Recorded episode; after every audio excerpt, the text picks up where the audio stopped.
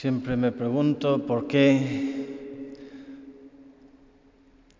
Jesús le puso de economo a Judas sabiendo que era ladrón, era el encargado de la bolsa apostólica, el encargado de las finanzas del grupo, recibía los donativos para el sustento de, del Señor y de sus, y sus apóstoles. Y tenía esa debilidad y Jesús lo sabía. Y si Jesús no le dio el puesto, pues quizá él mismo eh, lo habrá tomado ese puesto. Como tenía el talento para el dinero, pues, pues venga, me encargo yo, yo organizo, yo administro, yo esto, esto, esto me, me da, me da bien, ¿eh? valgo para esto. ¿Y por qué Jesús no, no dijo, no, no, no, no, no, no, no, no, no, no, que lo haga, que lo haga uno de los, uno de los pescadores? ¿Qué nos estará enseñando el Señor con Judas Iscariote? En primer lugar, Jesús da la gracia, pero no quita la tentación. En el caso de Judas, en, el caso de todos y de todo, siempre da gracia suficiente para que seamos, para que podamos salvarnos y para que podamos ser santos. Da la gracia, te basta mi gracia, te basta mi gracia, te basta mi gracia, tres veces lo dijo a San Pablo. Y no quita la tentación, por otra parte, el Señor habrá querido que en Judas pudiéramos ver que Él veía y sabía desde el comienzo toda esa tradición malvada de corrupción que iba a haber dentro de la misma iglesia, en la jerarquía y en el clero la ruina de tantos sacerdotes, de tantos obispos, de tantos cardenales a lo largo de todos los siglos. El amor al dinero. Dinero, dinero, ¿qué es eso que decís? Poderoso caballero es don dinero. Y tantos escándalos, tantos robos, hasta en el mismo Vaticano, hasta el día de hoy, tradición malvada, espíritu de Judas Iscariote, para que no nos escandalicemos viendo que Jesús lo sabía y Jesús lo preveía y da la gracia, pero no quita la tentación. No es solamente pecado del clero, tampoco sabéis. Muchos cristianos damos escándalo en este punto de muchas maneras. Y en el día de hoy, a la luz de la figura de, Judas, debemos hacer examen y reflexionar sobre, podríamos decir, las pobrezas de la riqueza y las riquezas de la pobreza. ¿Qué quiero decir con eso? Conocéis la historia, ¿no? De la, la hermana Claire cuando se le acercó un señor ahí en Florida, donde hace mucho calor, como aquí en el verano, más o menos, en, en, en julio y agosto. Y, se le acercó diciendo, un señor, hermana, puede rezar por, y pedir a la comunidad que rece por, mi familia y por, nosotros. Nos lo estamos pasando muy mal, como si, vamos, como si se tratara de algo muy gordo, muy grave. Y la hermana, pues sí, claro, ¿qué pasa? Y el hombre le dijo, pues mira, es que hace, hace tres días se nos ha roto el aire acondicionado y, no hemos podido arreglarlo, pero en, en, una, en, un, en un, tono de, tragedia. Y la hermana le miró, pero, pero este tío me está tomando el pelo, el aire acondicionado.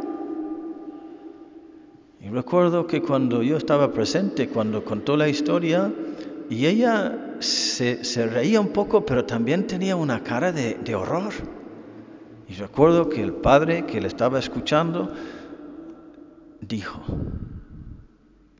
ay Dios mío, eso sí que es pobreza, pobreza moral, miseria. Las pobrezas de la riqueza son egoísmo, vanidad, blandenguería, superficialidad, doblez, mundanidad, el ser frívolo y caprichoso. ¿Y cuáles son las riquezas de la pobreza? Honestidad, sencillez, reciedumbre, honradez, nobleza,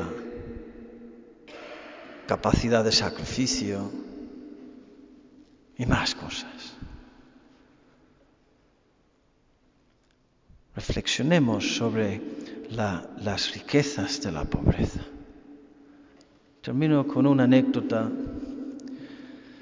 Recuerdo que cuando teníamos unos, unos 20 años, volvió un día mi hermano de haber estado por ahí bebiendo con sus amiguetes en, la ciudad y nos contó, fue el día siguiente, tenía una pandilla numerosa de amigos y había entre ellos unos amigos de unos amigos suyos que él no conocía, que, que, habían venido al grupo por otro lado y que todavía no los estaban ahí reunidos y tal, hablando, no sé dónde.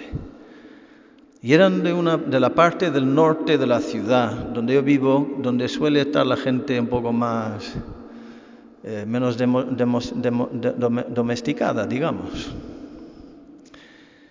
Y no sé cómo, pero de alguna manera en, el, en, el, en la conversación surgió el tema de los dientes. No sé si alguno de ellos habrá tenido un dolor de muela o yo qué sé. Y empezó, se, se, quejó y empezaron a hablar y tal. Y, y uno de estos dos eran hermanos. Empezó a decir, mira, pues, pues ahí al lado, ahí, ahí, cruzando y tal, y, y, y, yendo para allá, y en ese, en ese edificio hay, hay un dentista que, que, que, mira, llevamos tres generaciones, mis padres y mis abuelos, acudiendo a él y nos lo arregla todo fenomenal y, y no cobra nunca el tío, es un tonto. O sea, eh, te arregla el dien, los dientes, luego te envía la factura, pero si no, lo, si no lo paga no pasa nada. Vete a él, vete a él, vete a él, te lo hará gratis. ¿Cómo se llama? Power. Era mi padre. Era mi padre, que le tomaban por tonto. Y mi hermano estaba lívido. Y yo también estaba me costó procesar esto. Tenía una mezcla de, de, vergüenza, de confusión. Siempre sabía yo que mi padre era torpe con el dinero, torpe. No tenía ese, tampoco era un hombre que gastaba, era un hombre muy moderado, muy austero, pero mm, un poco le daba igual.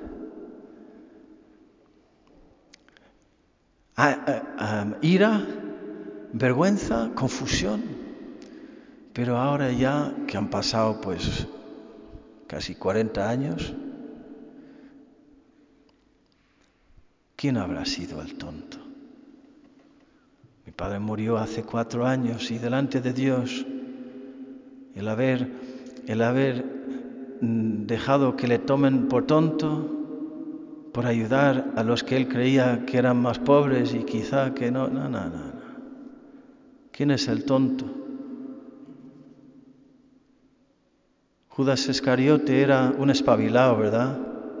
Oh, muy espabilado. Pues nada más, queridos hermanos. Ahora lo de mi padre me da orgullo y alegría. Yo supongo que también él, que ha, vivido ya el día de su juicio personal, tampoco se habrá arrepentido de haber sido tomado por un tonto. Que seamos tontos y necios ante el mundo y espabilaos para Dios. Que el Señor nos conceda hoy en esta Eucaristía un santo horror a la riqueza y un santo amor a la pobreza. Que así sea.